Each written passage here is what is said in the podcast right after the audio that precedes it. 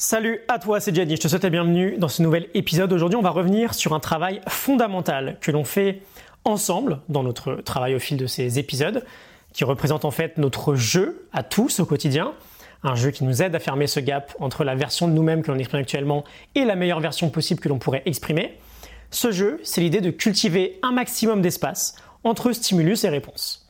Alors, un petit peu de contexte pour commencer. Si tu es familier avec mon travail, tu ne seras pas forcément trop perdu, mais si jamais, euh, par exemple, tu me découvres aujourd'hui, qu'est-ce que cette histoire de stimulus et réponse?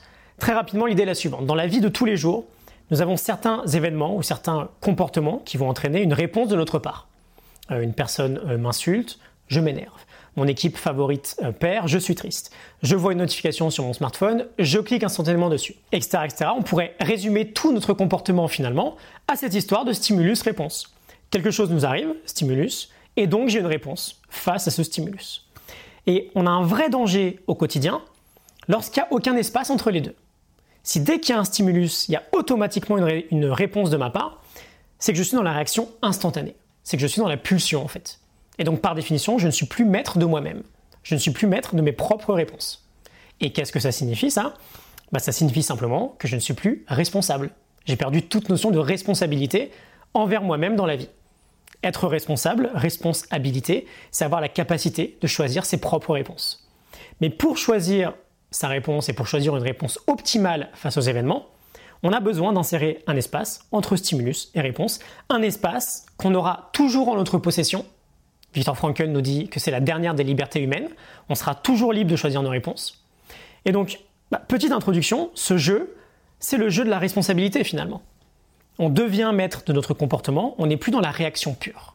Tel événement a priori négatif m'arrive, ok, je peux choisir ma réponse. Je ne suis pas obligé, comme on pourrait le penser dans la société, d'être dans la pulsion et euh, de m'énerver automatiquement. Je ne suis pas obligé, je peux choisir de moi-même une réponse qui est plus optimale. Et lorsqu'on devient capable de ça, on devient naturellement une meilleure version de soi-même. Parce qu'on devient capable de prendre de meilleures décisions, on devient maître de ses réactions, on devient capable d'agir avec plus de vertu de choisir par exemple la bonne action qui nous offrira des résultats à long terme, plutôt que sur le moment la gratification immédiate, qui ne m'apportera rien d'autre qu'un petit shot de dopamine sur le court terme. Ok, donc du coup, comment on, le cultive cet espace? Comment on arrive à prendre plus de recul sur les événements extérieurs? Comment on arrive, par exemple, très bête, quand on loupe un train, à ne pas s'énerver et à ne pas se dire euh, je suis nul, je vais être en retard, ma journée est foutue? Comment on fait tout ça? L'une des premières bases avoir absolument en tête, c'est déjà de comprendre que chaque événement est neutre. Chaque événement est neutre. On est tous, par réflexe, immédiatement dans l'interprétation, alors qu'en réalité, l'événement qui se produit et auquel on va réagir, il est neutre.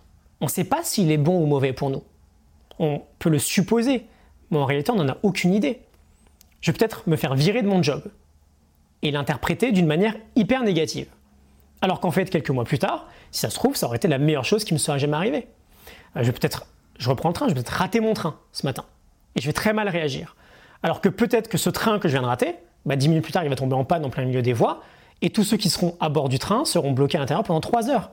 Alors qu'en l'ayant raté, bah, je vais gagner un temps fou parce que je vais pouvoir revoir mon itinéraire. Tu vois, on ne sait pas en fait. On est juste dans la réaction, on est dans l'interprétation. Mais on ne peut pas savoir si quelque chose est bon ou mauvais pour nous. Et c'est pareil dans l'autre sens. Je vais peut-être être complètement, euh, je sais pas, fou de joie d'avoir euh, signé pour un appartement, alors que deux semaines plus tard, bah, il y a un calvaire énorme qui va commencer, parce que ce qui était caché, c'est que cet appartement venait avec des tonnes de galères. Ok, donc chaque événement, c'est la base est neutre. Et une première chose à faire est peut-être déjà de prendre cette habitude de se dire qu'on n'est pas obligé de réagir. Tiens, ok, il vient de se passer ça, point. Je suis pas obligé d'interpréter. Dans le stoïcisme, on en parlait récemment, on a cette idée que l'événement extérieur, on ne le contrôle pas. Ce qu'on contrôle, c'est notre réponse. C'est ce qui se passe à l'intérieur de nous. Et donc, on peut contrôler le fait de se dire que, bah non, j'ai pas à me dire que l'événement est bon ou mauvais. J'en sais rien en fait. Ce qui est bon ou mauvais, ce sera ma propre réponse. Et on veut se sortir de, de ce schéma, événement extérieur a priori négatif pour nous, interprétation négative et donc réaction négative. On ne sait pas. Point. Chaque événement est neutre. Et donc, si chaque événement en soi est neutre, bah, je peux commencer à passer à l'étape numéro 2, qui est d'apprendre à avoir une réaction moins égoïste, qui ne nous concerne pas directement nous, en fait, et euh, notre interprétation et notre réaction. Cette action moins égoïste, ça peut être simplement d'apprendre à voir l'événement tel qu'il est. C'est d'être de plus en plus objectif en fait sur ce qui vient de se passer.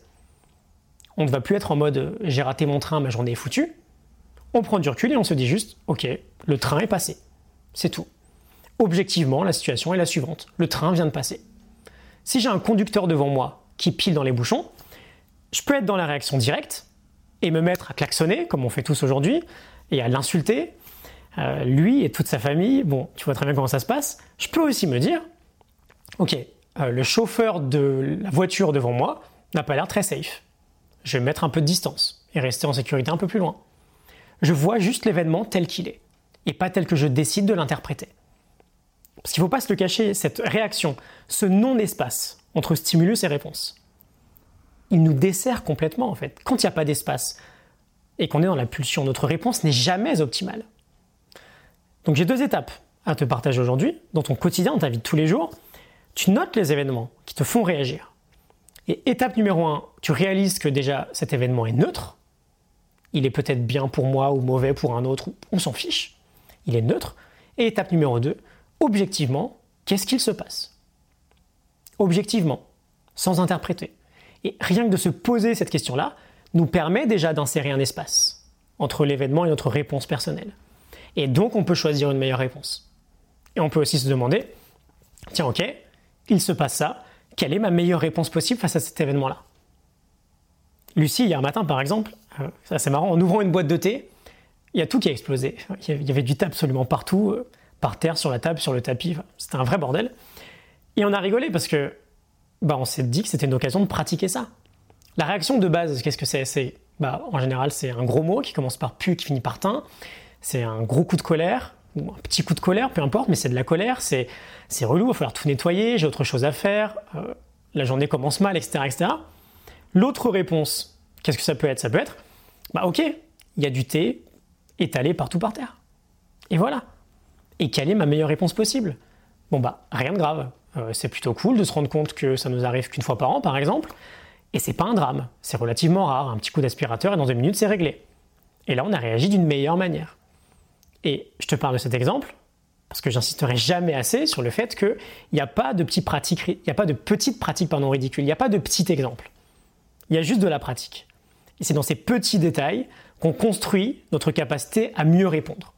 Et notamment à mieux répondre dans les événements qui seront plus compliqués à gérer plus tard.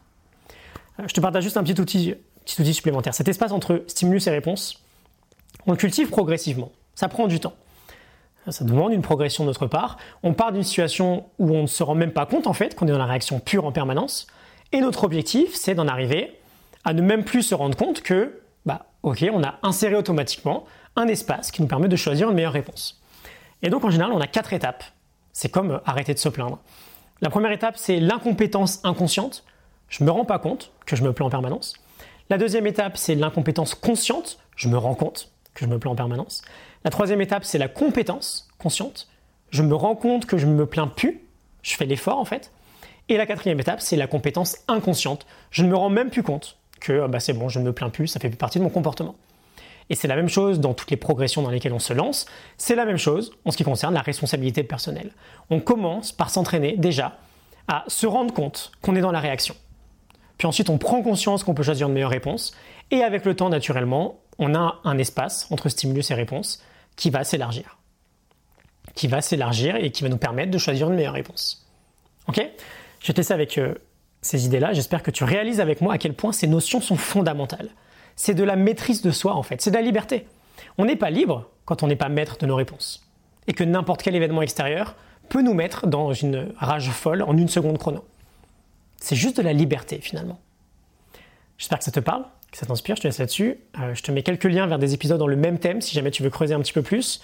Je te retrouve très bientôt pour euh, un prochain épisode. Si jamais tu n'es pas inscrit, j'envoie chaque matin des leçons inspirantes pour euh, fermer ce gap entre notre nous et notre meilleur nous, notre nous actuel, notre meilleur nous. Ces leçons, tu peux les recevoir gratuitement dès demain matin si tu le souhaites. Si tu veux pas rater les prochaines, je te laisse t'inscrire avec le lien en description.